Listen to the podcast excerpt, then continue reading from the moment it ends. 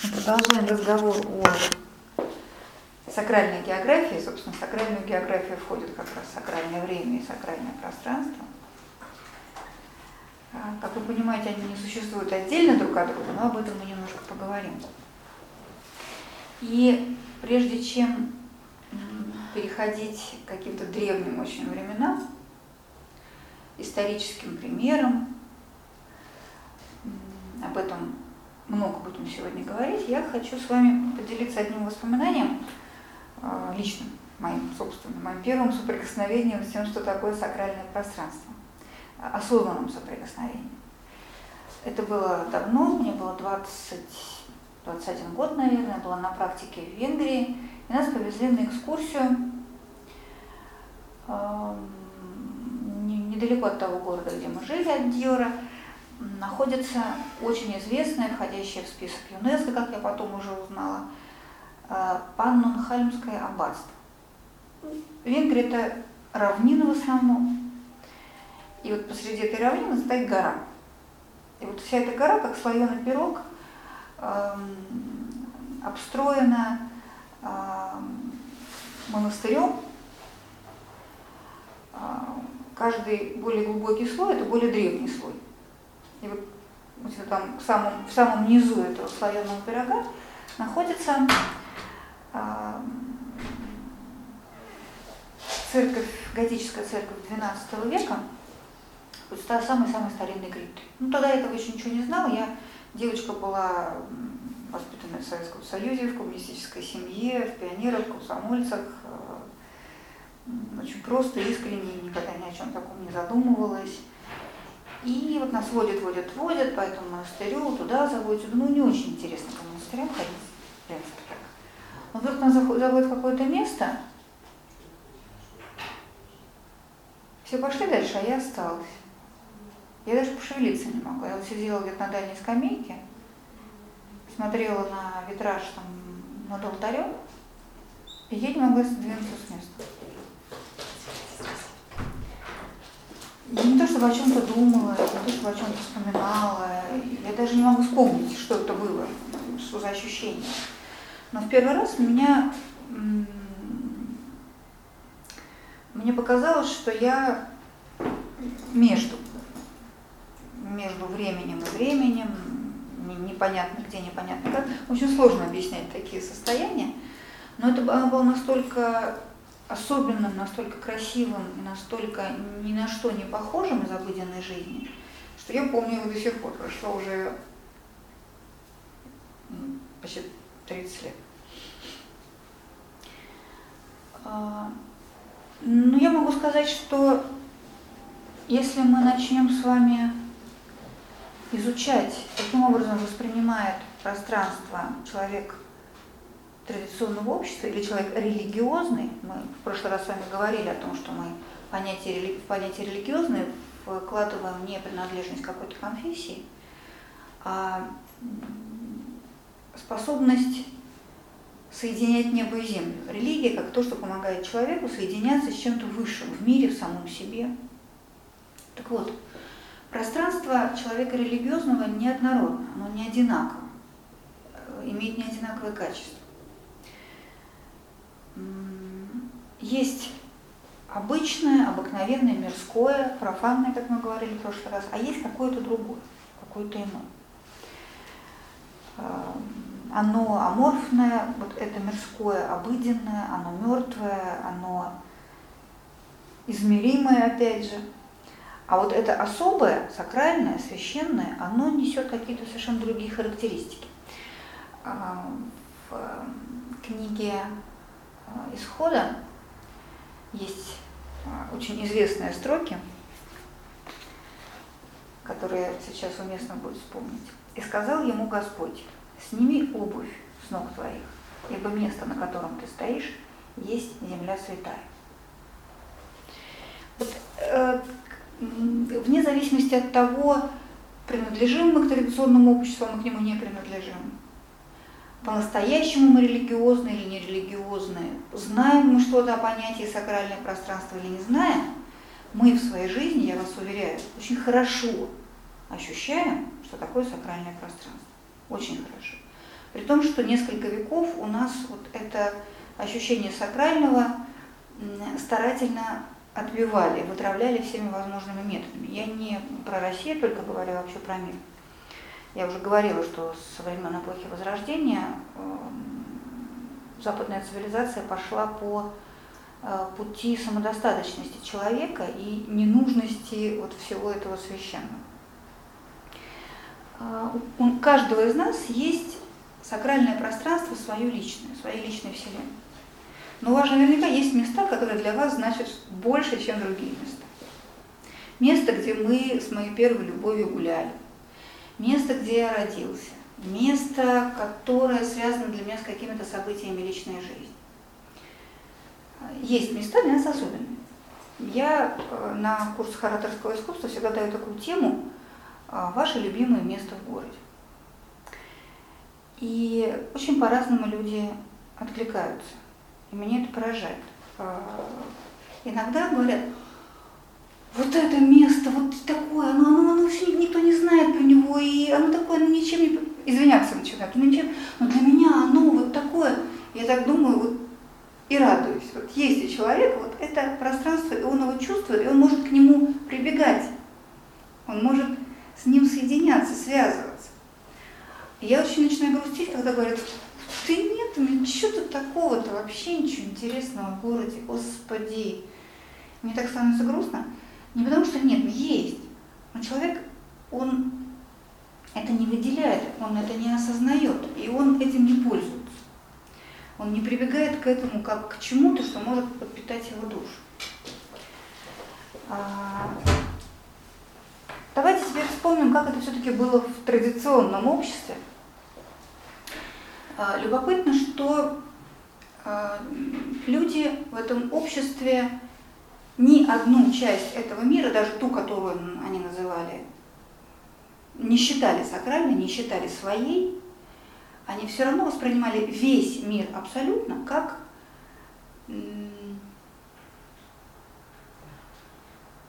творение Бога. Не было ни одной, нет, не существует ни одной Э, крошечки, крупицы Вселенной, которая не была бы творением Бога. Ну, это мы можем как-то себе логически представить, что если Бог, кем бы он ни был, каким бы он ни был, абсолют или какое-то более антропоморфное божество, имеющее имя Яхве или какое-то еще, неважно в данном случае, если все сотворено Богом, значит все сотворено Богом. И нет чего-то, что было бы вне Его. Но вот в этом всем есть какая-то часть, которая моя. А есть та часть, которая не моя, которая мной еще не освоена, мной еще не космизирована, а мной еще не сделана вот, моим миром, моим собственным.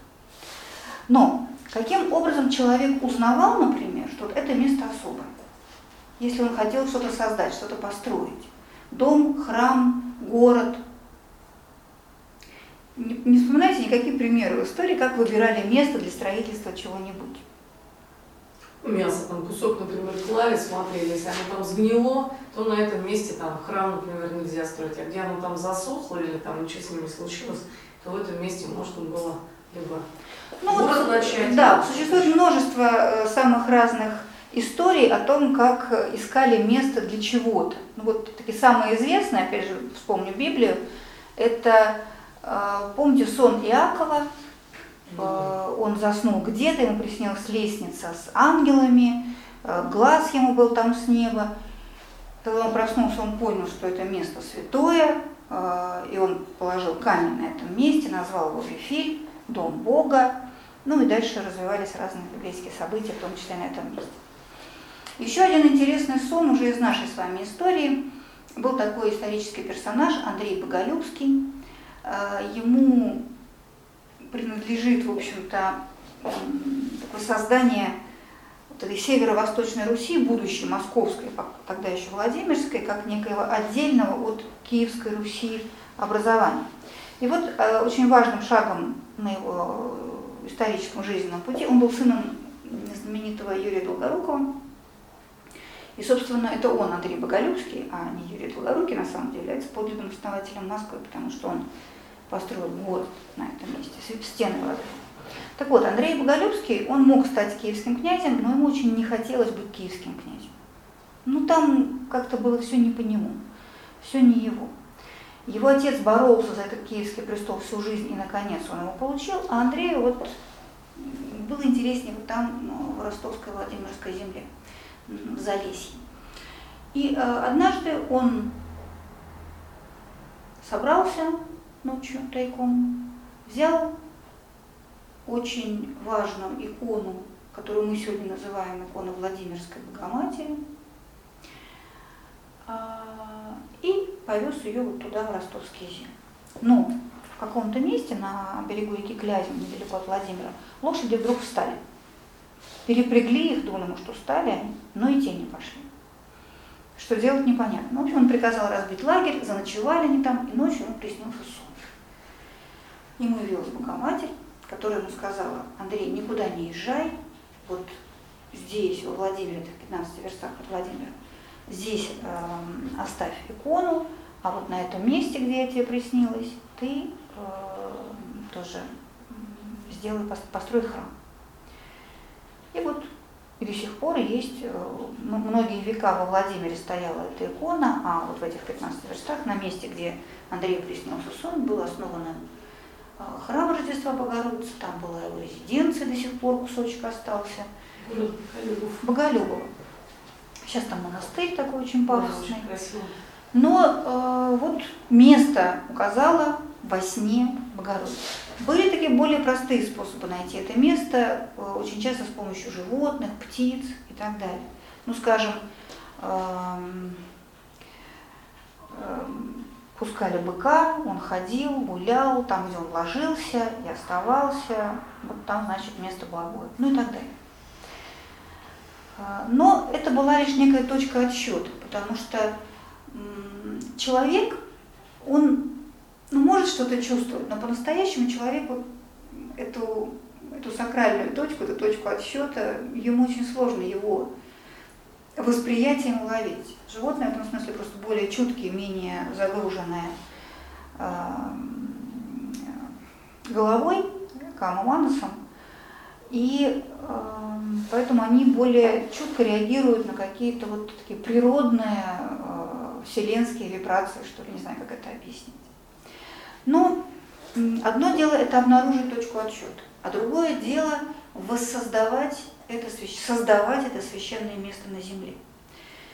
Э, я повторю и буду, наверное, неоднократно об этом напоминать. Любое священное пространство, воспринимаемое или создаваемое человеком, это не придумка самого человека, это не его изобретение, это не его произвол. Это лишь воспроизведение на земле божественного образца. Вот снова того самого небесного, мифологического образца. А, кстати говоря, об этом даже э, та же самая Библия, почему-то я сегодня очень часто Библию вспоминаю, э, говорит, например, э, говорится в Ветхом Завете, там, где создается, там, где Бог Яхве велит Моисею создать скинию завета. То есть прообраз храма. Он же дает указания очень точные, очень детальные, какого размера, какой формы, с какими украшениями, из какого материала, с какими ручками. Очень такое тех задания максимально конкретно. То есть это не просто ребята собрались, а как бы нам вот это вот так вот сделать, чтобы было здорово. Нет. А, этот протохрам должен был воссоздавать некий небесный прообраз. То же самое происходит, когда Соломон строит первый Иерусалимский храм. Он когда передает э, указания, он говорит, мне это сказал Господь, подстроить так, так и так. А ведь э, не только для иудеев, но и для всех авраамических религий, скажем, этот храм является, ну, для христиан, по крайней мере, э, является ну, тоже неким образцом, идеалом храма. А, не только храм является священным пространством, но и город в любой а, традиционной культуре тоже носил совершенно особые характеристики, имел совершенно особое значение. Для нас сегодня, мы все городские жители, для нас город не представляет собой ничего священного. Но даже как-то странно. Но храм понятно. связано с религией, иконы, иконостас, хотя сегодняшний храм ну, отнюдь не всегда является сакральным пространством, честно сказать. А в городе-то что священного? Ну вот, мы с вами живем в городе.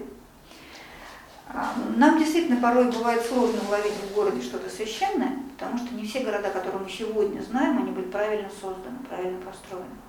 Они не всегда строились именно так, чтобы отражать этот небесный образец. Но я вам приведу один пример. Даже дату могу сказать, когда это происходило. 21 апреля 753 года до нашей эры а, на берегу реки Тибр, на Палатинском холме, человек по имени Рому запряг а, быка и корову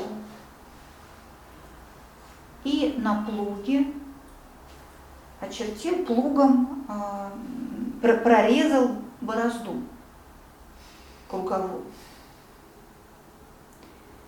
тем самым положив начало одному великому городу, которому дал свое имя – Рома, город Рим. А, так началось 12-вековое а, существование этого города, хотя как город он существует до сегодня, до сегодня, я надеюсь, будет еще долго существовать. Но вот та Римская империя, которая началась в этот момент, она существовала 12 веков, потому что 12 птиц, хищных птиц увидел Рому в этот момент в небе.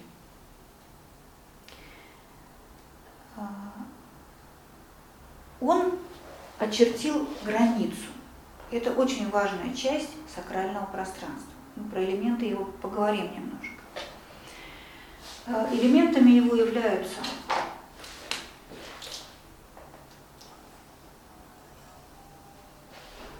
В принципе, мне был соблазн показывать вам слайды или не показывать.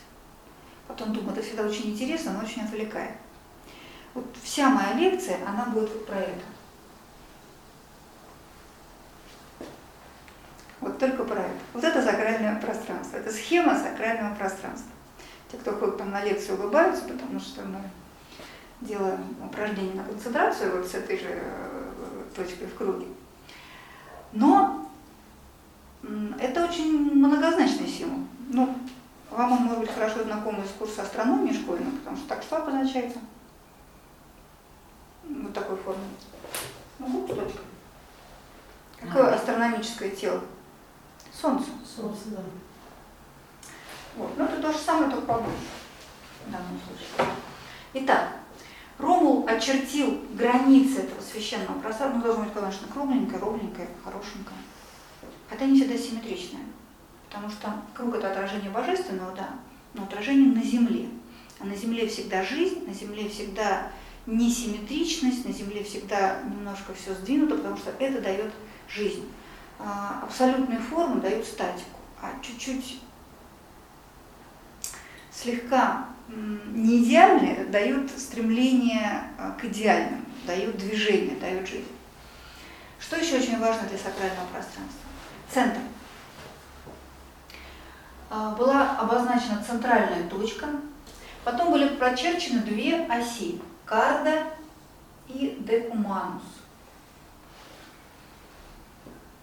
обозначившая четыре а, по сторонам света расположившиеся, ну, вернее, между вот по сторонам света было, четыре сектора, четыре части города. Я вам подробно рассказываю про Рим, потому что это один из хорошо описанных в источниках а, примеров создания древнего священного пространства. И по образу и подобию римского города, по сути говоря, строила города вся западная, западная цивилизация. Вся. Очень многие из тех городов, которые мы знаем сегодня, южной части Европы, там, где был, были римские лагеря, стоят как раз на месте этих древних лагерей. И сегодня исследователи прочерчивают границы древнего города на карте современного города, и они находят все то же самое.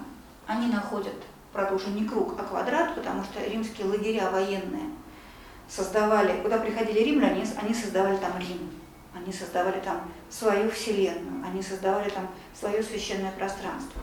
Но оно было уже земное, поэтому оно имело прямоугольную или квадратную форму. Но все было то же самое. Там был центр, там были Карта и Дикуманус, и там были четыре вот таких квартала, из которых потом разрастался город. А, в Вене, в современной Вене, например, очень хорошо а, прослеживаются следы а, древнего, древней Вендебоны, римского города, происходившего из римского лагеря, стоявшего на этом месте. Именно там, неподалеку от Вендебоны, это была такая северная граница Римской империи, вот дальше там были уже варвары. Где-то там, в тех местах, умер, скажем, Марк Аврелий, знаменитый философ на троне, философ-стоик. А, он, хотя не любил войну, он считал необходимым защищать свое государство, веренное ему, и отважно сражался, и там неподалеку умер. И вот по образу и подобию а, вот этому, а, не потому что Ромул так решил, а потому что это тоже был некий слепок с небесного образца. По образу и подобию воссоздавалось на земле сакральное пространство в виде города, храма или чего-то еще. Э, но храмы это были все-таки э, римские храмы. В христианскую эпоху пришел другой образец. Но человеку же нужно как-то как, -то, на что-то ориентироваться. Просто некое, некое абсолютно идеальное нечто человек не может себе представить, не может вообразить, а значит не может изобразить. Ему нужны какие-то более понятные образцы. И когда пришла э, христианская эпоха, то образцом этой идеальной моделью стал небесный Иерусалим. Ну, строго говоря, настоящий Иерусалим, он вот, даже сейчас, древний Иерусалим, вернее, как сказать, старая часть города Иерусалима. А, там сейчас новые дома, но построены они из тех же материалов, что и 2000 лет назад. А, те же самые улицы, хотя и поднявшиеся уже на метров 20 относительно эпохи Иисуса. И вот сейчас древний город, он имеет ровно такую же структуру. Четыре квартала, а, армянский, а, христианский, иудейский и арабский. Даже земной Иерусалим, и то он все-таки сохраняет сейчас свои древние черты. И храм гроба Господня, который тоже стал э, архетипом, стал моделью, образцом для архитектуры западных храмов. И сам образ Иерусалима, небесного, горнего Иерусалима, который стал образцом для многих православных храмов и городов, все это мы можем там увидеть. А, и еще один пример того, как а, пространство сакрализуется, воспринимается как отражение некого небесного образца, это Египет. Совсем другая цивилизация, совсем другая мифология, совершенно другие образцы. Но тоже в основе расположения храмов, главных священных центров мы видим мифологический прототип. Один из главных богов – Осирис в Египте. Бог подземного мира и одновременно бог возрождения. Он даже рисовался с зеленым лицом, э, зеленым как цветом жизни, несмотря на то, что мы богом мертвых. Это отношение египтян э, к жизни и смерти, которые они считали э, двумя ногами одной жизни. И по мифу Осирис был разрублен на куски его врагом и одновременно братом Сетом и э, рассеян по э, Египту. И его э, жена и супруга Исида искала эти куски, хранила там, где она их находила. И вот по мифам основные храмы, священные центры Египта, расположенные вдоль Нила, они в основе своей имеют гробницы Осириса, Осириона. Самый известный, самый главный, наверное, из них в Апидосе, там была захоронена голова Осириса. Но вот представляете ли, вся страна воспринималась как тело Бога. И не было тоже ничего случайного, не было ничего э, обыденного, не было ничего мирского. Вся страна вот такой э, один большой Бог здесь на земле Египта. Еще один пример сакрализации пространства уже из нашей истории, из нашей культуры. Э, знаете вы или нет, но до христианской мифологии, к сожалению, не сохранилось у восточных славян. Ну так получилось. Вот у всех есть боги, у всех есть какие-то события, мифологические сюжеты, а вот у нас так сложилось, что ну, христианство очень настойчиво внедрялось, во-первых, а во-вторых, все-таки культура вот эта восточнославянская, да вообще славянская, существовала не так долго, не успели выковаться, выкристаллизоваться такие очень устойчивые а, формы именно славянские. Э, сегодня пытаются сочинять эти мифы, на их основании сочинять э, разные мифологии и так далее, но это так, билетристика все-таки. А единственный сюжет, который не то чтобы даже сохранился, а он восстановлен, предположительно восстановлен учеными, это миф о борьбе бога э, громовержца, бога змееборца и змея. Перуна и Велеса. Перун, как я уже сказал, бог громовержец, потом он в христианстве перелился в образы, в образы Георгия Победоносца или святого Ильи, пророка Ильи, который тоже э, такой громовержец, а Георгий, соответственно, змееборец. А противник его очень интересное существо, очень интересное божество. Он э, Велес, Волос, он либо, вернее, он и бог подземного мира, он и змей, он и бог мудрости, он и бог песен эпических сказаний, он и бог богатства, он и скотий бог. Ну, почему скотий и богатство, это понятно, потому что скот это был как раз э, показатель богатства. А, он был э, богом мудрости и богом песен, не случайно, потому что именно в, вот в такой песенной, эпической форме передавалась мудрость веков, традиции вековые. Он был богом подземного мира, потому что и, и, и таким змеем, потому что змеи всегда во всех цивилизациях и культурах, змей, дракон, символ хранителя мудрости. И вот этот сюжет о борьбе змееборца со змеем мы встречаем и в Индии с вами, а, где Индра борется с Вритрой. Мы встречаем его и в э, египетской мифологии, где Осирис борется с Апопом, со змеем Апопом. Мы встречаем его и в э, вавилонско-шумерском, акадском мифе, и в христианском, как Георгий который борется со змеем, с драконом. Это такой вселенский, один из самых универсальных мифов, который в том числе имеет отношение к нашей сакральной географии. Потому что э, Георгий – это символ того, что защищает город, то, что защищает освоенное э, пространство человеческое. А дракон – это то, что символизирует хаос окружающего окрестного мира он тоже божественного происхождения, но для нас он еще хаос, для нас он еще аморфен, он непонятен, он темен. Это то, что за пределами нашего города. Но это нам сегодня здесь, в Волгограде, представить сложно. А если мы обратимся к ним, тем местам, скажем, где складывалась эта мифология, вот более лесная зона, вот представьте себе, вот ваше поселение, огороженное стеной, чистоколом, а, потом уже стали строиться Каменные стены строились много позже.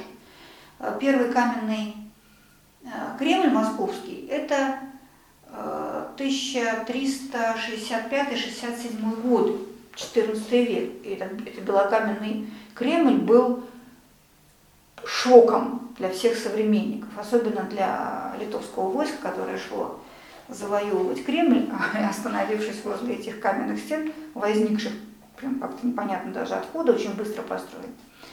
Э, но они действительно очень впечатлились и вынуждены были повернуть обратно.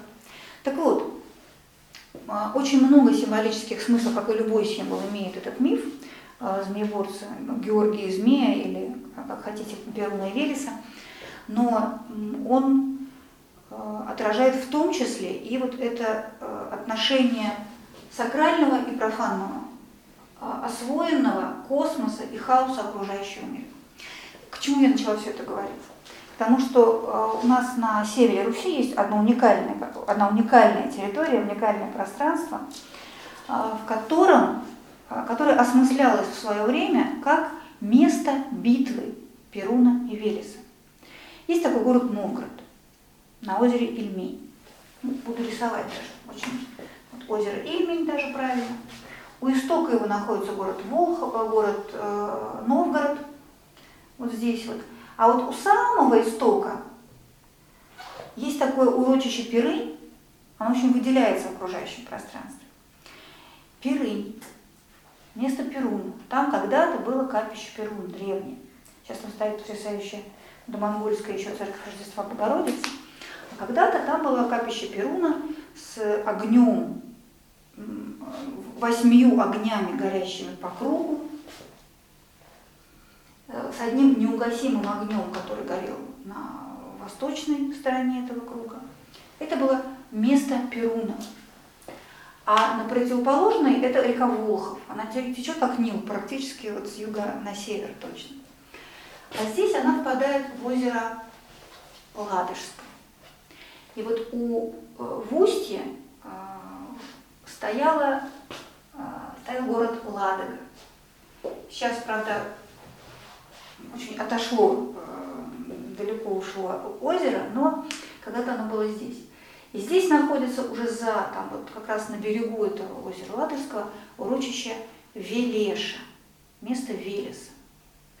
Здесь на возвышении, здесь в низине, и вот место Перуна, место Велеса, а вот здесь, на Волхов, она равнинная, широкая, спокойная, но здесь находятся пороги.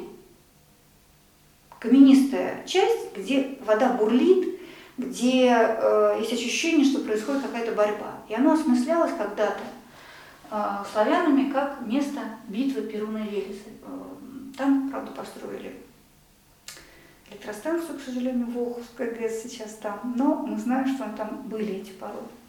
Это одно из э, очень интересных мест, где миф разыгрывается в географии, миф, разыг... миф разыгрывается в пространстве. Э, но на самом деле, если вы поищете в Волгоградской области, вы наверняка найдете какие-нибудь, я вот не изучала специально, но натыкалась на какие-то холмы, которые осмысляются как богатырские шапки, на какие-то пещеры, которые воспринимаются как чьи-то каких-то э, карликов э, норы. Тоже мы все время наталкиваемся с вами то в одном, то в другом месте на то, что пространство осмысляется как пространство миф, пространство особенное. Но э, давайте мы с вами перейдем от э, символики все-таки к философии, хотя их очень сложно э, разделить. Давайте мы с вами разберемся вот с этой схемой сакрального пространства, а потом перейдем уже к тому, как это может, какое отношение это к нам с вами может иметь, каким образом мы можем э, для себя эти древние знания применять, потому что, ну, мы же с вами не основатели городов, не основатели храмов. Не знаю. Посмотрим. Разберемся чуть позже. Итак, элементов очень немного, как я уже сказала, я даже пока сотру вот эти оси, хотя они нам тоже будут нужны. Не, не будут, они нам будут нужны. Центр. А, давайте для примера возьмем город. Нам с городом будет немножко проще разбираться. А, и, простите, я вас буду а, заставлять вертеть головой, смотреть на картинки, которые у нас тут развешаны. У нас картинки хорошие, полезные, и для лекций в том числе. А, центр сакрального пространства всегда воспринимается как ось мира. Где бы ни находилась это, этот храм или этот город, всегда человек, живущий там, рядом с ним, воспринимает свой, свое пространство как самое важное, самое главное, как реальную ось мира, как реальную ось Земли. А, знаете, такое понятие пуп Земли. А, мы сегодня в ироническом смысле используем, а в традиционном обществе во многих культурах и цивилизациях существовал э, такой, такой камень, амфал, который реально считался пупом земли. В Дельфах есть такой пуп земли. Э, есть, например, э, мундус, такой камень в центре мира. Он был в Риме, он был в Акрополе на Афинах. В Вавилоне считал, что тоже это вот башня, э, э, центр Земли, центр мира. А, гора, вот там, за вашими спинами, есть гора. Это тоже одно из воплощений вот этого центра, сакрального центра. Гора всегда в любой традиции культуры воспринималась как то, откуда все началось. В Индии, в индийской мифологии, это была гора Меру. Неизвестно, что это за гора, это мифологическая э, возвышенность, но считалось, что на ней живут боги, что оттуда пошло все. А, в гора Кайласа в э, Тибете, реально существующая, тоже считается священной горой. Гора Олимп, помните, в греческой мифологии, на ней жили боги, собственно, это было их место обитания. Гора Фудзи до сих пор считается в Японии тоже священной. Гора Монсальват в европейской мифологии – это, правда, тоже мифологическая гора, но считал, что на ней стоял замок, э, где хранился Грааль и так далее. Без э, гора Синай, э, где были данные скрижали завета. Ну, то есть, если мы посмотрим любую традицию, все начинается с горы и есть священная. Гора это всегда священная. Как вам кажется, почему гора воспринимается как священная всегда? Всегда с божествами, всегда с началами. Ну, обзор открывается, да, с, как бы, если подняться на гору, да? Да, а еще? Ну, как бы как сосредоточение таких энергий, там, может быть, каких-то сил, там еще чего-то. Ну, потом в некоторых традициях она воспринимается как некий такой трансформатор. То есть там же, например, монахи, отшельники жили. Там. А почему они там жили? Почему они туда приходили? Выше, выше к создателю. Во, понимаете, очень все просто даже. Символы, они даже имеют совсем простые смыслы. И гора как символ, она просто очень высоко, она туда уходит в небо. Она гораздо выше, чем я, чем моя равнина, чем моя горизонталь. А выше к небу, значит, выше вот к священному, к богам, божественным. Потому что всегда а, боги – это там. Нет, там тоже были боги, тот же Велес, это было очень важное божество, которое, кстати, извините, маленький анахронизм. А, бог Перун, я сказала, он после принятия христианства стал, распался на Георгия и Илью, а Велес, как вы думаете, знакомы с христианской мифологией? Ну да, там Власий он как-то нас стал называть. Ну, Власий это, конечно, исключительно по созвучию, а вот подлинным наследником Велеса, чтобы, просто чтобы объяснить вам, насколько это был значимый бог, стал Николай, Никола Угодник. Почему? А что, Николай не очень хороший? Почему? Почему? Нет, я, как раз, я как раз и говорю, это самый извините, популярный святой на Руси. Вот после Богоматери, самый важный, популярный святой, близкий, он очень просто был народный. Просто Перун был более княжеский, а Верес был более народный. Ну, Николай, там, там очень много таких элементов сходства, сейчас, чтобы не отвлекаться. Ну, там Никола есть морской, он покровитель, в том числе лихоства и так далее. Таких, не важно. Итак, гора. То, что выше земного то, что очевидно, не профанное, оно просто по, по, по своей географии, по своему расположению уже священное. И дальше, да, труднодоступное. С нее дальше вид. Там очень много таких элементов, которые делают гору а, очень важным. А, еще центр обозначается очень часто священным древом. Просто осью, столбом иногда. А, почитайте там Мирчу Илиады, например, у него очень много примеров, как в самых таких, мягко выражаясь, неразвитых сегодня племенах сохраняются древние традиции, в том числе при основании какой-нибудь новой деревни, они находят особым образом место, они втыкают туда стол, от столба размечают все те же самые линии. А, более богатый символ – это мировое древо. И вот, скажем, на древе Игдрасиль мы с вами видим три яруса, три мира. Мир подземный, мир человеческий, мир э, богов. То есть мы делим а, пространство не только по горизонтали на центр, собственно, основное пространство и границы, но еще и по вертикали. И это очень важно. Потому что э, если мы, ну, об этом чуть позже, почему важно.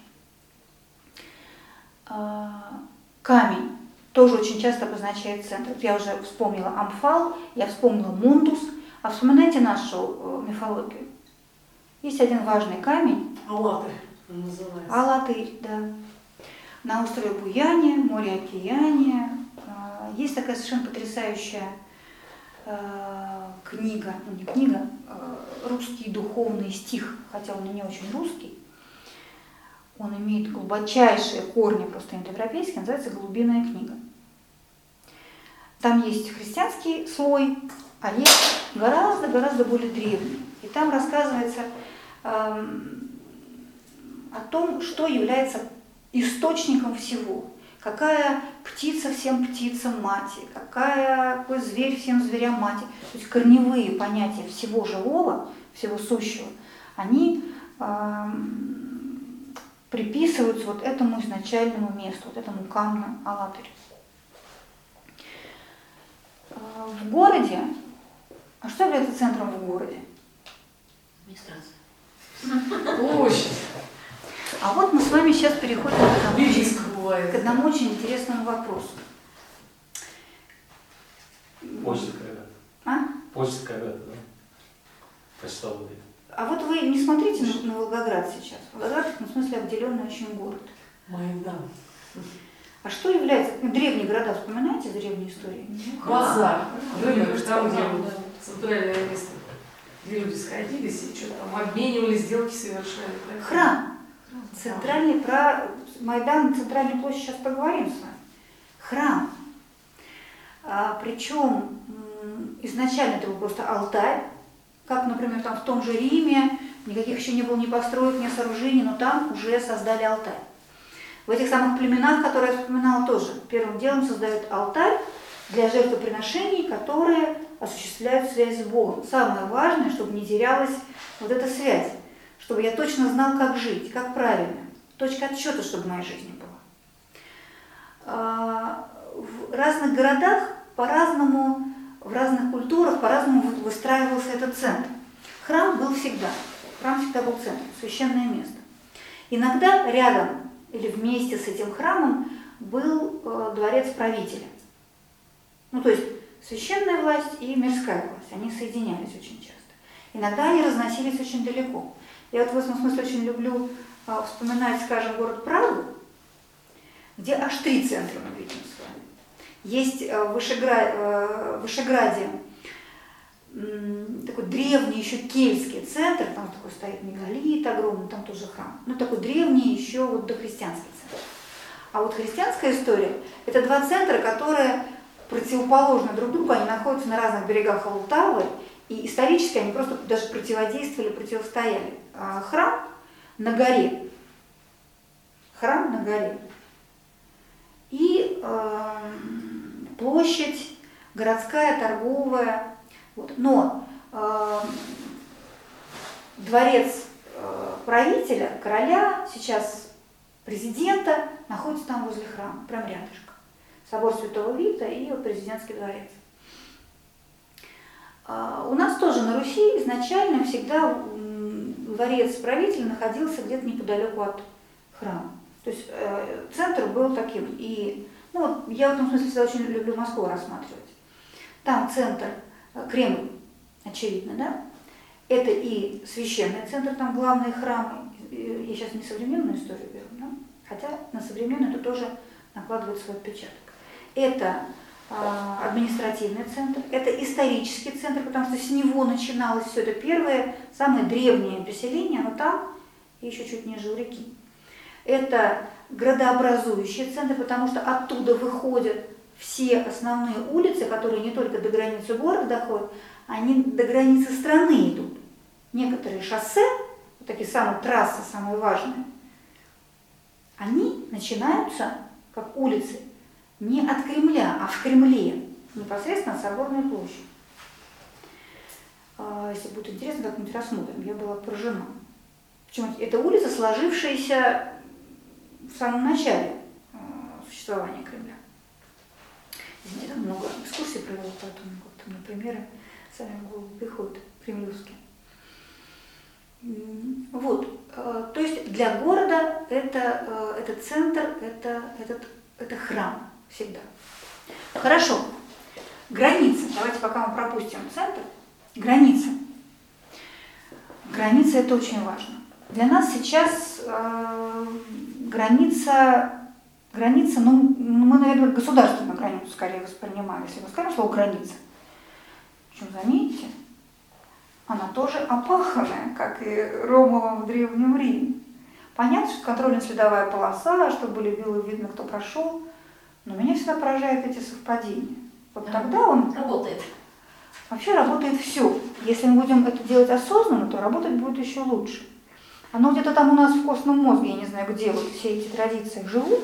Мы их бессознательно им следуем, но э, как дети малые, ей-богу.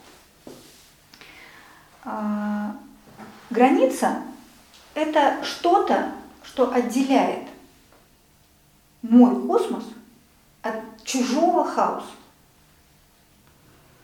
Для меня он космос. Что такое космос? Это упорядоченный, организованный мир, освоенное мною пространство.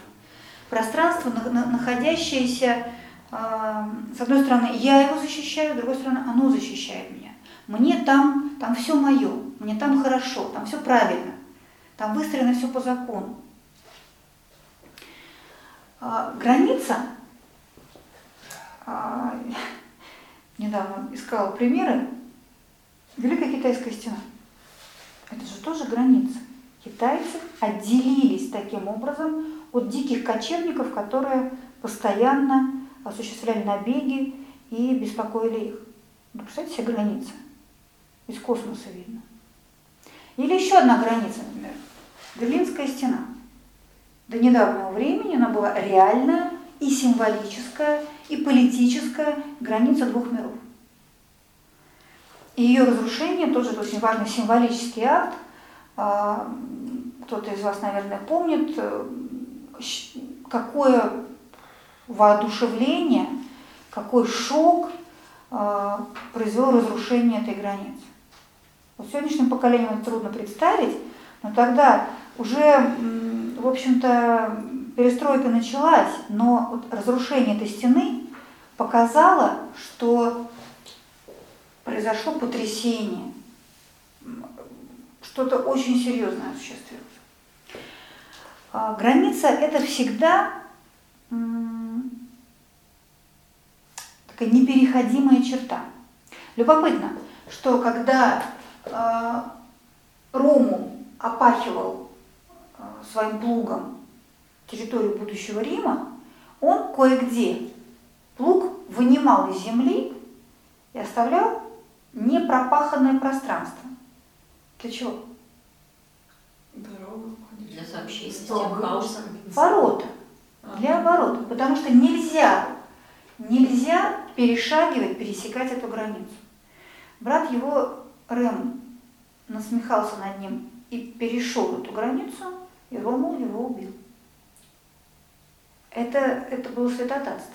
Нельзя было пересекать, нарушать границу. Это была причина. Ну, там мы сегодня вносим в осмысление этого мифа уже наши человеческие нотки э, борьбы за власть и так далее, но, по сути говоря, это было так. Я двигаюсь просто по этому стадию. Врата, ворота. А Это чрезвычайно важный элемент э, в любой культуре. А Римляне были, большие мастера э, одушевления и обожествления всего и вся. Они обожествляли временные периоды, э, элементы жизни и так далее. И у них один был бог ворота двери, был Янус двуликий, один смотрел в прошлое молодое лицо, старое лицо молодое в будущее, старое в прошлое. И был еще бог границ, его звали Термин или Терминус. Когда ездили э, там, по Европе на машине, время пересечения границ, он же такой сложный бывает. Я. Помогает, если так помолиться термину. Ну, я шучу, но не шучу. А, Но был такой реальный, а, реальное божество отвечавшая за границей. В древнерусских городах строились церкви даже, не просто, иногда просто иконы, а иногда храмы прямо на, на воротах. Э, Золотые ворота есть в Киеве, есть во Владимире, но это все наследники золотых ворот константинопольских, потому что мы наследовали оттуда христианство, очень многие элементы, формы символические в том числе. В Киеве, э, забыла, по-моему, Благовещенская церковь, а это вот Рождественская церковь в, во Владимире. Причем врата были реально золотые, то есть э, доски ворот были покрыты листами позолоченными. Все это были, были, было очень мощные сооружения, все только вот. Стены тоже неприступные, ну, неприступные. Татар голову все-таки взяли, разорили, разрушили. Но впечатляет, согласитесь, очень мощно. И сам процесс перехода этих врат, он чужой не должен был пройти. В Москве, если проходя через Спасские или там была церковь Флора и Лавра, проходя через них, не крестился человек и не снимал шапку, его могли побить. Это значит чужой. Значит, он не, не уважает святыни, а значит он чужак, поэтому он не должен пройти в эти ворота. Ну и так далее, там очень много разных примеров. В любом случае, а, врата это то, что обозначало вот мой, не мой, мой чужой. И э, мы увидим с вами в европейской истории, в фильмах, в книгах наверняка вы встречали момент, когда на закате закрываются ворота, и мы уже не можем проникнуть в город, и мы при- приехали торговать, мы вынуждены ждать здесь, а, за пределами этого города. То есть это пространство а, закрывающееся, закрытое, герметичное, и только свой, только знающий законы, только доказавший свою принадлежность к этому моему миру, мог проникнуть через эти врата. А а с порогом у нас до сих пор связано множество разных суеверий. Вспоминаете? Что нельзя на пороге делать? Здороваться. Здороваться нельзя на пороге, передавать что-то друг другу нельзя через порог, ну и так далее. Очень часто в суевериях запечатлеваются такие осколки, остатки каких-то очень а, значительных а, представлений о мироустройстве. Ну, это всегда очень забавно, до чего это все доходит. Мы это делаем, не зная вообще сами почему. Почему нельзя? Почему вот тут вот в 10 сантиметрах уже можно, а вот здесь нельзя? Ну, потому что, я говорю, в костном мозге это все сидит у нас. А, Дальше. Вот пространство между. А, Давайте про город. Про город просто проще говорить. Что это такое? Между стеной с воротами и центром, храмом.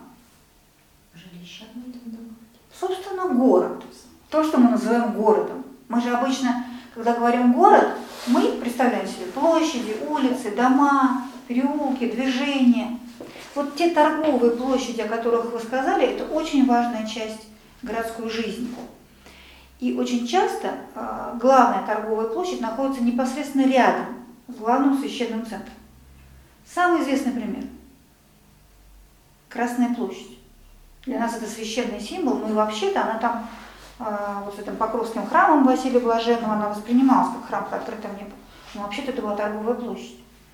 Она возникла, потому что там издавна торговали, там был ров, шел вдоль Кремлевской стены, потому что э, Москва построена на стрелке большой реки Москвы, маленькой реки Неглинной, а здесь был прокопан ров.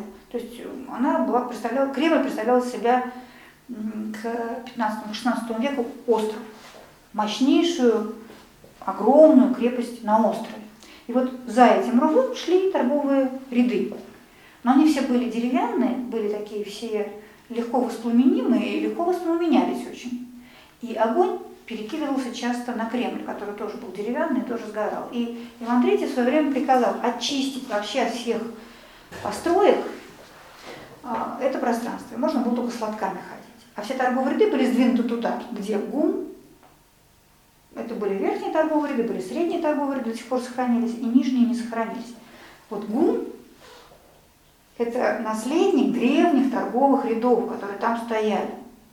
Понимаете? А за Иконоспасский монастырь, там, где учился Ломоносов, где славяно-греко-латинская академия на Никольской улице, там были иконные ряды, ну и так далее. В общем, очень многие, то, что мы имеем сегодня, наследники того, что было когда-то.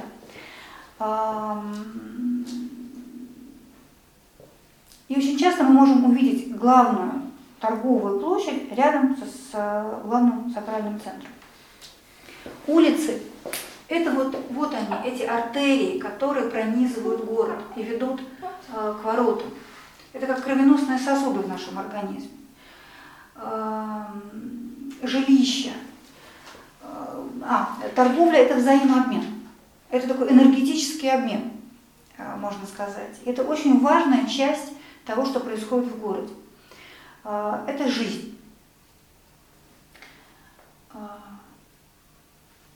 Защищает эту жизнь стена, придает смысл ей священный центр, но жизнь осуществляется здесь. Я вам сейчас покажу, дам еще несколько примеров вот этого сакрального пространства, совсем не в городе. А, про Солнце я уже сказала. Солнечная система устроена точно так же. Есть центр, есть жизнь, где вращаются все планеты, где они живут, а есть граница Солнечной системы. А, и Вадим в этом разбирается лучше. До определенного времени ни один летательный аппарат не мог преодолеть границы этой Солнечной системы. А, в древних эм, традициях считалось, что там вообще какая-то оболочка какая-то непроницаемая. Ну, понятно, что вот никакой стены там нет, но ну, какая-то мембрана считалось, что там есть. И вот только недавно какой-то летательный аппарат, он вроде бы преодолел эту границу первый раз. Такой уникальный, э, уникальный момент. Точно так же устроено, скажем, куриное яйцо. Там есть центр, в котором заложен смысл существования яйца, желток. В нем есть белок, в котором э, разные полезные вещества, которые окружают эту. И там есть скорлупа.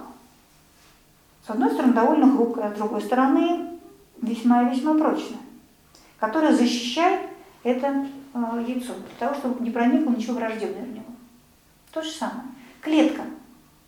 Там есть ядро, там есть оболочка, не сильно биология, и там есть вот всякие вакуоли, вот это все это пространство, где осуществляется жизнь, питание и так далее. То есть всегда а, любое сакральное пространство, пусть вас не удивляет, что я такие мирские, жизненные, биологические примеры привожу, законы мироздания, божественные, они одни и те же. Только вот эти формы создал Бог или кто-то, природа, как вы считаете? А то, о чем я говорю, это воссоздает человек по образу и подобию этих моделей. И э, опять же, для тех, кто э, в философской школе учится, вот мы с вами увидим, Елена Савельевна, Аня тоже еще не видела, вот вы увидите на э, лекциях уже второго цикла, как вот это, эти три элемента присутствуют во всем мироздании и в нас в том числе. Три логоса три основных составляющих мироздания. То, что их три, тоже не случайно. Троица – это не просто икона Андрея Рублева, это не просто некая э, христианская доктрина, это некая такая изначальная троичность мира. Потому что тоже в, во всех культурах и цивили... во всех религиях мы увидим, что сначала есть один абсолют, Творец, такой очень часто безымянный, а дальше идет троица тех, кто начинает уже создавать мир. Ну, например, в Индии а, Брахма, Вишну, Шива. В христианстве Бог Отец, Бог Сын, Бог Святой Дух. Ну и так далее. Это мы увидим везде и все. Ну, это может быть не так важно, а важно то, что вот эти три части, это очень э, естественно, это очень природно, это очень существенно и значительно. А, а давайте теперь к нам перейдем. Есть силы без перерыва? Да, да, да. А, ну, все это замечательно. С храмом понятно. Какая самая священная часть храма? Алтарь, конечно. Алтарь и купол. Восток и верх. Там тоже есть горизонталь, а есть вертикаль в этом храме. И мы от э, запада, э, от стены храма или от э, э, окружающей галереи, куда, кстати, в храм же непосвященные, так сказать, не допускались, и сейчас тоже не должны допускаться. А, Неоглашенные, они вот должны быть вне храма. Допускаются туда, а, но тоже в алтарь, ну, в христианский войти нельзя, кроме и врата эти райские врата, символ некого тоже горнего э, града, Вышнего града, рая. Они открываются только на Пасху, потому что э, Иисус Христос своей жертвой, Он эм, открыл для нас возможность этого эм, прохода в рай. Но зайти туда могут только посвященные. Э, По вертикали то же самое. Есть крипта, подземный мир, есть э, неф, есть пространство храма и есть э, купол, где, как вы знаете, скажем, опять же, в христианской и византийской росписи всегда изображался, скажем, либо Христос Пантократор, либо Бог Отец. Ну, то есть вот это оттуда все. Оттуда и оттуда. И всегда э, изначально окна были на востоке основные и в куполе. Свет, божественный свет идет оттуда. Ну, э, символика храма это отдельная очень большая тема. Можно тут несколько лекций устраивать, я поэтому постараюсь сдержаться. Давайте все-таки перейдем к нам. Я уже сказала о том, что в нашей жизни сакральное пространство присутствует. Знаем об этом или не знаем. И это не только дорогие нашему сердцу места. Это еще, э, такой дурацкий совершенно пример. Я иногда очень хихикаю, когда смотрю голливудские фильмы, э, где кого-нибудь, например, увольняют с работы. Вот у него там компьютер стоит, и что он делает? Какой процесс ухода уволенного вора. Он берет коробочку, собирает туда разные предметики и тащит эту коробочку куда-то. Или, например, если он например, устраивается на работу, он приходит с коробочкой и создает свое сакральное пространство. В наших фильмах я уже стала замечать. Ну, естественно. Но это очень здорово. Опять же, очень-очень мирской вариант от, отражения все тех же самых законов. Человек должен жить в том пространстве, которое для него подходящее, которое его, которое ему близко. Но мы же с вами всегда ощущаем, приходя куда-то или приезжая в какой-то город, комфортно, некомфортно, мое, не мое. Вот Вроде все правильно, вроде все хорошо, и магазин рядом, и ба- бассейн под боком, и улица чистая. Ну, вот не могу прям, плохо мне здесь. Или наоборот, вроде ничего особенного, но так как-то вот на душу ложится. Вот это вот какие-то наши внутренне встроенные а, датчики, они это ощущают всегда. Но вопрос, это вот мы можем только констатировать, мое или не мое. Или мы можем с этим что-то делать. Но вспоминайте вот то, что я рассказывала раньше. С одной стороны, люди в древности, чтобы построить город, улавливали это место. Оно уже есть. Знаете, есть такой красивый образ особых мест на Земле. Но они же есть, особые места. Эм, Это можно очень по-разному все называть, можно этими Рамки. рамками Рамочки, да, определять, лозой, как когда-то, когда не было этих рамок, можно, господи, Ниточка. Ну, камушком, ниточкой, Маятником. маятником, э, можно просто чувствовать. А, Но так или иначе особые места существуют. Когда-то люди на них строили вот те самые мегалитические сооружения. Они же тоже были не дураки, мягко выражаясь, эти люди традиционных обществ. И они к этому всему серьезнее гораздо относились, чем мы. И они, у них были еще мудрые люди, которые могли разным образом особые места определять. Это не человек их создает. Человек может их улавливать и воссоздавать, воспроизводить а, по тем же законам и принципам. А, Так вот, я могу уловить, а могу воссоздать. И я в своей жизни тоже могу уловить, где мне лучше, а где мне плохо. А могу создавать это пространство сам. Мне кажется, мы должны уметь с вами и то, и другое делать.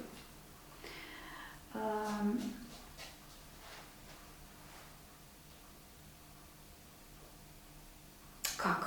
конечно, возникает вопрос. Как улавливать, более-менее понятно, но интуитивно мы это все понимаем. И я вам очень не советую, там, где вам плохо, э, долго находиться. Ну, это как-то нам самим не хочется, но мы себя принуждаем.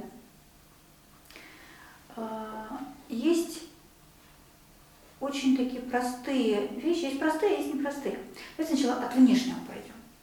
Каким образом я могу а, создавать это пространство, как я могу с ним работать, как я могу включать его в свою жизнь. Ну, э, я вспомнила про эти фильмы с коробочками не, не просто так. То, чем мы себя окружаем, создает наше пространство. Ну, потому что фотография значимая для меня, она во мне вызывает определенное состояние. Я наполняю этим состоянием это пространство. А если просто какие-то картинки или даже чужие какие-то картинки мне неприятные, не создает сакральное пространство, мягко выражаясь. Э, Если э, у меня куча сувениров, но они ничего не значат, это просто хлам. Если это э, предметы, изображения, символы, фотографии, которые несут для меня смысл, они создают мое сакральное, сакральное пространство, мое пространство, пространство моей жизни, атмосферу мою, мое, мой мир, микромир. И мудрые люди советуют окружать себя не случайными предметами, не просто красивыми изображениями. Если это красота, если это фотография заката, которая заставляет ваше сердце трепетать и вспоминать что-то какой-то очень важный вам закат и состояние, да. Но если это просто картинка из журнала, ну, закат, закатом, закат сложно заподозрить в чем-то э, не сакральном, наверное, не самый лучший пример. Но мы все представляем себе, у нас наверняка куча разных, разного рода предметиков. Я, например, периодически провожу чистку. А, Друзья дарят фотографии, эти самые а, открыточки. Я периодически устраиваю такую ревизию. Вот я беру ее и смотрю, вот она мне читаю. Вот значит для меня это что-то или нет? Если еще значит, я храню, а если не значит, я выбрасываю. С благодарностью человеку, который мне это подарил, с лучшими воспоминаниями, но я понимаю, что все, уже это просто бумага. Она уже ничего не значит, она уже ничего не несет. И точно так же с разными э, предметами, сувенирами и так далее. Э, Но это такой самый, э, самый первый подход, что ли, к, к вопросу сакрального пространства в нашей жизни. А, Свое пространство мы тоже можем организовывать по тем же самым законам. Как вам кажется, центр. То есть должен быть центр, должна быть граница и должна быть жизнь внутри. Что такое центр? В квартире, не знаю. Дома же тоже раньше строили по тем же самым законам. Мы про храм, про город, про страну. Дом был точно такой же. Печь, да, в центре? Ну, очаг, да, зал, может быть. Источник тепла. Очаг, свет, тепло, да. Ну, печь в русской избе действительно была таким вот центром. Она в центре становилась, она и обогревала, и кормила, и собирала. А еще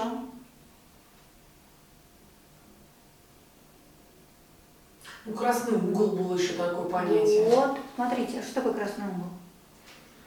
Иконы выставлялись, ну, что дом- определенным А что такое икона?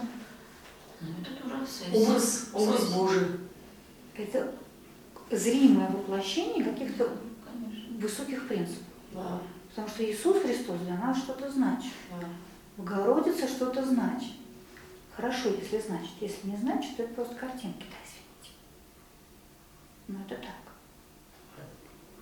Знаете, для меня а, в свое время, в начале, в конце 80-х, а, после перестройки, на нас просто после всех запретов и препонов рухнул, рухнула лавина информации, каких-то знаний, очень растрепанных, очень разнообразных иногда просто в каком-то диком смешении. И э, там мы выцепляли какие-то элементы, которые э, нас потрясали, поражали, э, что-то значили большее, чем другие. Я очень хорошо помню, как из газеты Энский, Энский треугольник, такая была эзотерическая какая-то газета, я вырезала черно-белую фотографию э, Туринской плащаницы, изображение. Знаете, да, это такое? Мгм. Э, считается, ну, кто-то опровергает, кто-то поддерживает, что это то самое полотно, которым после смерти был накрыт Иисус э, Христос, и на нем, на этом полотне отпечаталось его изображение, лик и все тело. Э, Там исследуют бесконечно, хранится в Турине, поэтому называется Туринская плащаница. Так вот, э, с фотографией этой плащаницы сделали инверсию. И получилась реальная фотография Иисуса Христа. Ничего не знаю, то оно, не то оно, но меня так потрясло это лицо и эти глаза, что я вырезала черно-белое, плохого качества, наклеила на картоночку и поставила. Это не то, что была икона, я там перед ней не молилась, но вот одну, один взгляд вот на эти глаза, до сих пор у меня лежит, на эти глаза, на этот лик, во мне пробуждал что-то, какие-то самые высокие, какие-то самые какие-то невероятные струны. И для меня это был, был священный предмет. Ну, смешно так даже кому-то об этом рассказывать, я никому не рассказывала, просто сейчас вспомнила. Все зависит от того, что это для нас значит, какой смысл мы в это вкладываем. Есть у нас связь с этим или нет. А может быть, знаете, такие... Я очень люблю архитектуру, но я страшно не люблю барокко. Потому что это вот это вот золото, вот это вот, вот это вот Витиеватость. Богато. Такое ощущение, что это все закрывает, вот все самое важное, оно перекрывается. Ну, не, не любое барокко, там понятно, что где-то там нормальное есть. Но вот вы понимаете, о чем я говорю. Вот резьба с позолотой, которая просто давит все священное, по моим ощущениям. Хотя ничего плохого, золото э, в храме, в этом нет ничего плохого, если это реально такое жертвоприношение. Потому что самое священное должно быть самым большим, самым красивым. Центр, он должен быть очень заметным, чтобы это был ориентир для людей. Поэтому главный храм всегда был самым высоким, самым богато украшенным, самым заметным, на самом высоком месте. Та же самая Москва, Кремль – это самый высокий холм. А рядышком, второй по значению, Китайгородский холм. Там тоже были очень важные храмы, там тот же самый Василий Блаженный, э, Покровский собор. Но по иерархии чуть ниже, поэтому холм чуть ниже и храм чуть ниже. И выше, Василия, э, выше Ивана Великого, колокольни, здание нельзя было строить. Когда э, Александр Данилович Меньшиков, приближенный Петра Первого, очень богатый человек, гораздо богаче Петра Первого, по-моему, в свое время наворовал много, когда он почувствовал себя страшно крутым, а в своей усадьбе московской построил башню Архангела Гавриила выше Ивана Великого, очень многие возмущались. Но перестали, ну в смысле, но успокоились, когда в эту башню ударила молния. И верхняя часть этой башни сгорела. Поэтому она перестала быть выше Ивана Великого. Это исторический факт. Ну, то есть самое священное, оно должно быть самое большое. Мы говорим про ориентацию. Нам, чтобы ориентироваться где-то в мире, нужны э, вешки, ориентиры. Я должен их видеть. Тогда от них я отчитываю. Ага, значит, от Кремля направо, вот от этой церкви налево. Я в городе ориентируюсь так, самое высокое здание. Не сейчас, конечно. А, И то же самое а, для меня. Вот на этих а, очень важно, чтобы в нашем доме, в том месте, в той среде, где мы обитаем, были какие-то напоминания нам о самом важном для нас. Наш ориентир. Чтобы в суете мирской, обыденной, профанной мы про это не забывали. Фотографии или любимых людей, чтобы не забывать, э, ну вот, э, у меня дома висят фотографии родителей, а здесь не висят. И дома я вспоминаю, что им нужно позвонить, глядя на эти фотографии, но уже поздно. Или рано. Я вот думаю, надо здесь. У меня родители в Москве остались. А, Или какие-то символы, которые говорят о каких-то очень важных принципах, задачах, мечтах моих.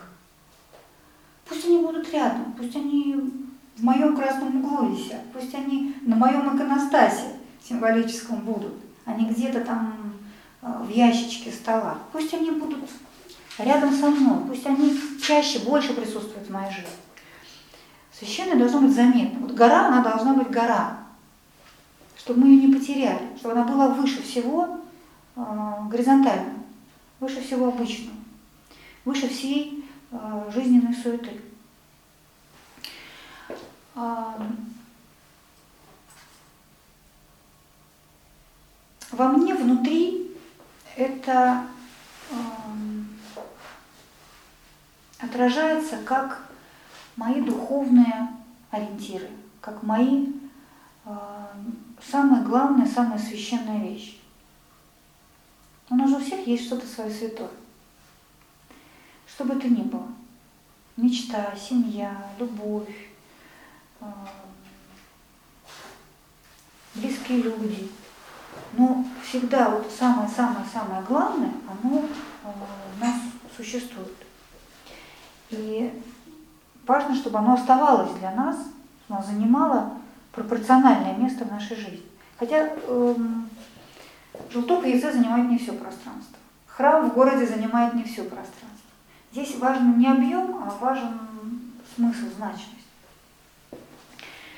А, когда мы говорим о границе и о нас, о нашей жизни, то тут возникает тоже много разных интересных вопросов. В традиционном обществе границу человека обозначала, например, его одежда. Вы обращали внимание, что все народные костюмы, они очень интересны, любого народа. Они всегда полны каких-то орнаментов, каких-то символов, каких-то э, элементиков каких-то, украшений, думаем мы. Ничего подобного, скажет нам любой человек традиционного общества. Никогда ни в одном обществе не было просто украшений. Орнаменты, где делались орнаменты? Ну, скажем, как русская рубаха. Вокруг ворота, вокруг рукавов и на подоле. На воротах. Там, где дырочка в этом полотне, которое нас защищает. Ворота они должны защищаться. Это уязвимые места, поэтому они снабжались э, разного рода орнаментами, которые не были просто, ой, а давай сегодня я вот такую. Они все были очень древнего происхождения, все несли свою символику. Там есть элементики, там вышивки. Вообще вышивка это страшно архаичная штука, потому что ее, ею занимались, э, да, вот здесь вот, например, ею занимались женщины, а женщины – это хранители. Мужчины – это пробиватели нового, а, пробиватели всех границ, выходящие за пределы. А женщины – те, кто отвечают вот за этот космос, за сохранение, за жизнь. А, и поэтому э, вышивки сохранялись веками и даже, подозреваю, тысячелетиями очень многие символы древнейшие. Вот. И все вот эти изображения, все эти э, рисуночки нам сегодня не всегда понятны. Это очень-очень древний символ. Ну вот древо, э, мировое древо и птицы рядом с древом, вот там засеянное поле мы видим и так далее. Ну, очень много разных таких элементов вышивки. Э, украшения, всякие бижутерии, как мы сегодня сказали, это были тоже символические элементы, они тоже несли. Там были либо изображения очень важные, тоже несущие свою нагрузку смысловую, либо камень сам по себе имел э, такую задачу. Обереги, амулеты мы сегодня это называем. Мы сегодня очень много носим украшений, и даже возвращаются в нашу моду и обереги, и амулеты, то, к сожалению, мы не знаем их смысла, мы не понимаем, чего они оберегают само слово амулет для нас ничего не значит. Э, к нам на эту выставку периодически приходят люди, которых заинтересовало слово символ, но они ожидают увидеть вот какие-то штучки, фигусечки э, с объяснением, что значит вот, вот, вот у меня тут вот на браслетике такая штучка, а что это такое? Откуда же я могу знать, что за штучка у вас на браслетике? Это же ваш браслетик, вы зачем-то носите, какие-то изображения вы на себя надеваете. Но это всегда очень любопытно.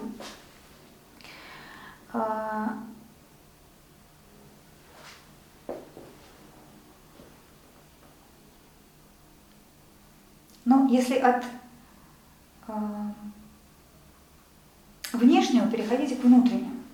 Вот к этой, к этой нашей части. Наше внутреннее пространство, ну, это, по сути говоря,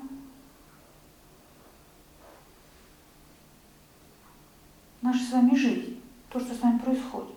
А наша с вами жизнь основная происходит не в физическом мире, а в мире психическом. Это наши мысли, переживания, эмоции, устремления. Самое активное в нас – это самая часть. Ну, для тех, кто э, эти лекции уже слушал, я нарисую вот такую картинку. Я думаю, вам станет немножко понятнее. Дух, душа, тело. Вот граница, вот внутренняя часть и вот самое-самое священное, все те же самые три элемента. И основная наша жизнь происходит вот здесь, э, на уровне э, псюхи, на уровне нашей души. И э, здесь уже вопрос к нам. Чем мы наполняем это свое пространство? Какими мыслями, какими устремлениями, какими желаниями, какими мечтами, какими действиями, в конце концов, исходящими из этих мыслей желаний, а, эмоций, чувств. А, очень важно понимать, что создатели этого нашего внутреннего сакрального пространства, каким должен быть человек, ну, неужели мы отличаемся от... Все устроили по этим законам, а вот мы как-то тут вот выделились. Вот Солнечная система да, яйцо да, клетка да, а мы нет. Я очень сильно сомневаюсь. Я подозреваю, что все этом мире устроено по образу и подобию чего-то, кого-то. А, и если у нас есть наш центр, как центр сердца нашего физического организма, а, нечто священное для нас – это центр нашего духовного пространства, а вот э, наши действия, наша оболочка внешняя – это наше проявление вовне, а что внутри у нас живет? Мы за это отвечаем. За это не кто-то отвечает. За это отвечаем мы. Свое внутреннее сакральное пространство строим мы. Мы сами. И поэтому, э, помните, мы в прошлый раз говорили вот об этих мгновениях сакрального времени. Даем ли мы его себе? Очищаем ли мы для себя вот это свое сознание? Возвышаем ли мы его? Даем ли мы себе возможность что-то услышать, что-то вспомнить, что-то пережить, что-то ощутить в себе. Э, когда соединяется время с пространством, возникает нечто особенное. Когда мы находим время для этих мгновений. Когда мы, находим, когда мы находим место для переживания чего-то в нашей жизни очень важного. Мы наполняем свое внутреннее пространство недовольством, завистью, эгоизмом, э, злобой, ненавистью, или мы наполняем его смыслом, любовью, усилиями с любовью, усилиями ради любви, э, радостью. Зависит только от нас. Мы можем кивать на какие-то внешние обстоятельства, понятно, что жизнь сложная. Но я подозреваю, что какого бы человека в истории мы бы с вами не спросили, он тоже бы сказал, что жизнь очень тяжелая, очень сложная жизнь. А, жизнь сложная всегда и будет всегда, пока мы с вами в этом физическом теле. А, духу жить в материи вообще крайне сложно, они разных природ. Они как э, вода и масло, несоединимы. Не, не для этого есть вот то самое пространство нашей жизни и нашей души, которое может стать проводником того, о чем говорит нам наш центр, и э, сделать так, чтобы мы смогли действовать, проявлять себя в мире именно в соответствии с тем, что шепчет нам это э, загадочное нечто, то, что живет в нашей душе. И э, для конца одна цитата совершенно случайно нашла, мне очень понравилось. А, цитата христианского аскета-пустынника Аввы Дорофея. Длинная цитата, напрягитесь. Представьте себе круг. Середину его центр. и из центра исходящие радиусы лучей. Эти радиусы, чем дальше идут от центра, тем больше расходятся и удаляются друг от друга. Напротив, чем ближе подходят к центру, тем больше сближаются между собой. А, положите теперь, представьте теперь, что круг этот – это мир. Самая середина круга – это Бог. А прямые люди, э, линии, радиусы, идущие от окружности, э, от центра к окружности или от окружности к центру, суть пути жизни людей. Да? Насколько святые входят внутрь круга к середине оного, желая приблизиться к Богу, настолько по мере вхождения они становятся ближе и к Богу, и друг к другу. И при том, насколько они приближаются к Богу, настолько приближаются и друг к другу, ровно в той же мере.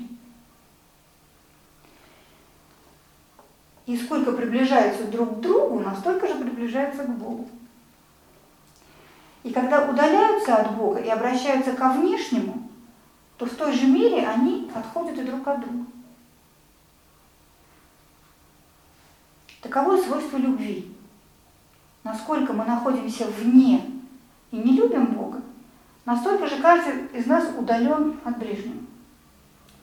Если же возлюбим Бога, то насколько приближаемся к Богу любовью, настолько приближаемся и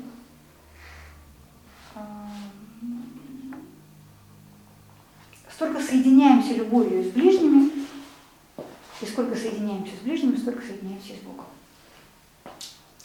Царство Божие внутри нас. Цитируем тот же источник. Вот удивительное дело. Вроде бы это наше пространство внутри. Наше личное сакральное пространство. Мы сейчас говорим не о городе, не о каком-то храме абстрактном, а только о себе. Но получается, что чем ближе внутри себя мы подходим к нашему центру, тем нам ближе другие люди, тем лучше мы их начинаем понимать. А, и мы даже их начинаем включать. Наше пространство есть одна странная особенность нашего внутреннего сакрального пространства. Оно не ограничивается нашим физическим телом, нашей физической оболочкой. Оно может расширяться. Оно может охватывать сначала только меня, потом меня и близких мне людей, потом меня и тех людей, которым я могу помочь или за которым могу взять на себя ответственность. Я могу ощущать, вот его расширять до бесконечности. Есть люди, вот, пишут об этом, их сакральное пространство расширяется до всего мира и до всех людей. Они любят всех. Их сердце охватывает всех. Я мне сложно это себе представить, но я теоретически я могу представить, что это так. Потому что ну, вот в моем жизненном опыте бывало такое, что ты понимаешь, что ты как будто бы расширился немножко внутри. И э, то, чем хочется сегодня закончить, это э, нам самим, с одной стороны, окружать, вот создавать это в сакральное пространство вокруг, э, чутче улавливать сакральное пространство в городе про Волгоград можно отдельно поговорить, потому что это беда, мне кажется, города. Очень большая беда. Но, может быть, даже важнее, это создавать сакральное пространство внутри себя, чтобы наш центр, наша психика и наше проявление вовне, наши действия были согласованы. Очень страшно бывает, когда живет человек без Бога внутри, без ощущения смысла своей жизни. Он живет, действует, он деловит, он активен. Но зачем он это делает, я не знаю. Бывает страшно, когда человек полон разных идей, высоких представлений, но он пальцем и палец не ударит для того, чтобы это осуществить. Бывает человек, который много-много переживает, переживает, переживает, но зачем, почему и какая польза от этого кому-то, тоже неизвестно. Но если человек э, думает, и действует одним и тем же образом, если он о чем думает, так и действует, это человек уже целостный человек. Это человек, который имеет внутри себя это сакральное пространство. Ну, я очень желаю вам таковыми людьми быть. По крайней мере, более чутко относиться и к внутреннему этому пространству, и к внешнему. Спасибо. Спасибо, Сережа. Вот. А в Волгограде мне очень, конечно, честно скажу, не знаю, как вы ощущаете город, но мне вот спросить, где центр Волгограда? Где в Волгограде центр? Вокзал. Ну, мы так вот считаем. Да Потому что он вокзал. был чудовищно искалечен. И тот город, который создавался изначально, а, в результате, во-первых, и гражданских, после 30-х годы все храмы были перерушены, много разрушено. Война добила, в том числе и, храмы, которые даже остались не, не трон- не тронутыми. А, и когда уже улицы создавали, то улицы первоначальные, они рушились и нарезались новые, уже по новым э, безбожным канонам. И в этом беда Волгограда. Потому Ну, что полные. по-живому резались Мгм. улицы новые, потому что это были руины, вот, и поэтому так. Ну, видите, всегда, скажем, там в крепости э, царица, там были храмы в центре, там был Ну, конечно. А, а- а кри- а первоначальный Царицын, это вот где, знаете, шайба такая, кафе. Я была на, на экскурсии храма Да. на Шкоде, я видела. Ну, то есть А, это вот от, были, да? от э, маяка от ресторана до э, Театра. современника и по э, проспекту Ленина и вот до Ну, втора- Памятник. Где музыкальный театр? там Да, вот там стена, стена крепости была, вот Да-да-да. по краю музыкальный Да. театр. э, Беда, конечно, Волгограда. Ну, э, я так понимаю, что когда был, скажем, храм Александра Невского Да. до, до 30-х годов, тоже он, наверное, он мог эту роль играть.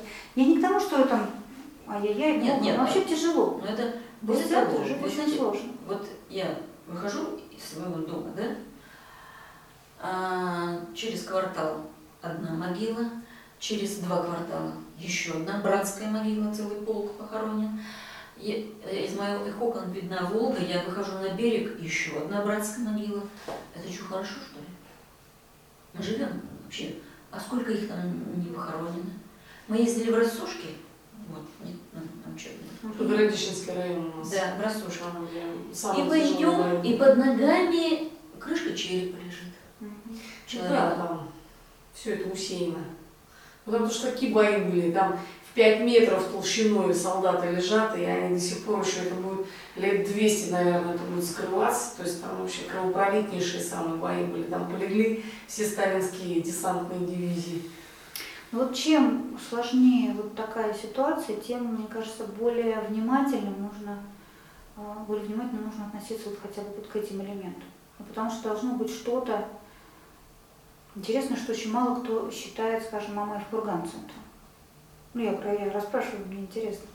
Я очень неравнодушна к священным горам, просто для меня это какая-то мания. Я где не бываю, у меня вот этот священный холм и храм главный, для меня это очень важно. Хоть в Перу, хоть в, во Владимире, хоть где. Очень много где побывала. Там, Но считайте, это очень э, важно. ну, священная Мамаев курган. Место. Ну, Или она центр стала Волгограда священной? не считаем, конечно. Нет, и по-разному. Я говорю, разные люди просто по-разному воспринимают, но я э, начинаю спрашивать, где центр? Но про Мамаев курган никогда никто не говорит. Говорят про ну, там, пере- перекресток э, аллеи героев с Первой Продольной, про площадь павших борцов, так очень уже неуверенно. Вот вокзал, привокзальная площадь. Ну вот даже очень сложный город, да, вот в этом смысле, в историческом смысле. Очень много вложено э, и теми, кто защищал, и теми, кто строил, и теми, кто переживал за тех, кто строил и защищал. Очень много вложено такой вот души и любви. Но город действительно сложный. И при том вот его нынешнее состояние, и очень много сожалений жителей города о том, что вот плохой у нас город, не всегда как-то так это странно было. Понятно, что сложно. Понятно, что сложно, но это же это пространство, оно создается в том числе и теми, кто здесь живет сегодня. Вот, поэтому А как это объяснить, что, я не знаю, есть ли еще народ, который в таком количестве разрушал храмы свои собственные? вы вспомните Великую Французскую революцию. Ну там они что, они Тоже Читай. украшение, что? Это вообще жуть просто. Вот это, Это наши, потом просто на них равнялись. Ну, я думаю, что всегда сложно с- с- количество. Мы на знаем про Бастилию, про, про Нет, что, там была жуть просто. Там вырезали Нет, нет, я про храмы. и храмы тоже, да. Но эм, французы как-то приняли всю свою историю. Они как-то все приняли. Вот это есть, это есть. Вот у них Наполеон молодец, и Луи Филипп молодец. Ну не то, что молодец там, ну как бы все-таки он наш. Вот мы его это все не разделяем. И Разбеспьер с Ма- Маратом часть нашей истории. Как-то это вот. Я не говорю, что это хорошо или плохо. Просто меня это в свое время Не, очень ну, я когда прочитала Тарлин Наполеон, и если бы я была француженкой, я была, конечно, была бы бонапартисткой. Но у нас такого нет такого. Ну, ну вот э, то, что творилось вот в 89-м, 90-м, 1793 вот это, конечно, жуткая кровава. А, ну, э, извините, можно вспомнить, скажем, конкистадоров в Южной Америке, ну которые там чужой. сносили, да, все эти святилища, А но свое. они строили на все тех же сакральных точках, они строили свои храмы. На фундаменте Кариканча древнего святилища в Куско стоит э, огромный католический собор. А вот фундамент, ты видишь, как эти вот, это инкская кладка там. Ну, есть э, объяснение, например, что, что на Руси не было развито богословие как таковое. То есть вот догматизм, вот расшиби лоб и верь, и все, и не рассуждай. Но, к сожалению, к сожалению, после э, Сергия Радонежского, который все-таки ну, столько вдохнул, он такие дал нам вот эти ориентиры и жертвенности, и жертвенности во имя общего дела, и трудолюбия, и дисциплины. Ну, там он очень много всего заложил своей жизни, образом, образом жизни. Но э, после этого э, к, к власти это церковной пришли не его последователи, не нестяжатели, а стяжатели. И пошло все это по пути такому уже совсем другому, к сожалению.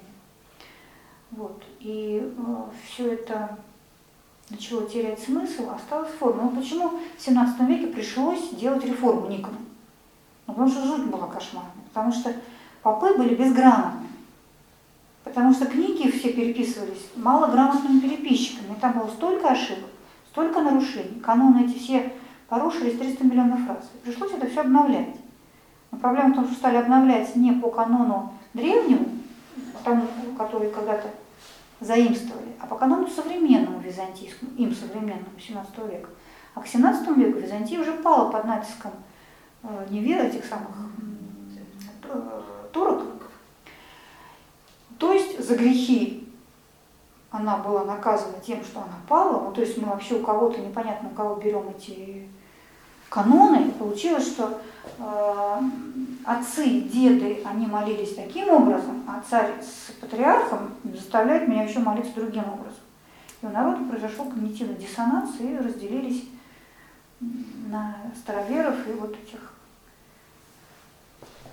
тех, кто пошел за патриархом и царем. Ну ладно, что-то мы так далеко уже Да. от нашего. Ну, в общем, я к тому, что мы можем очень многое сделать. Если мы будем эти смыслы искать в себе и в мире, если мы будем хорошо работать, если мы будем наше пространство, в том числе города, наполнять чем-то позитивным и достойным, а не негативом, грустью, тоской и чем-то еще, если будем много и хорошо работать, то жизнь будет точно лучше. Вне зависимости от того, какая там будет власть. Так что давайте, мы сделаем это. Спасибо. Спасибо.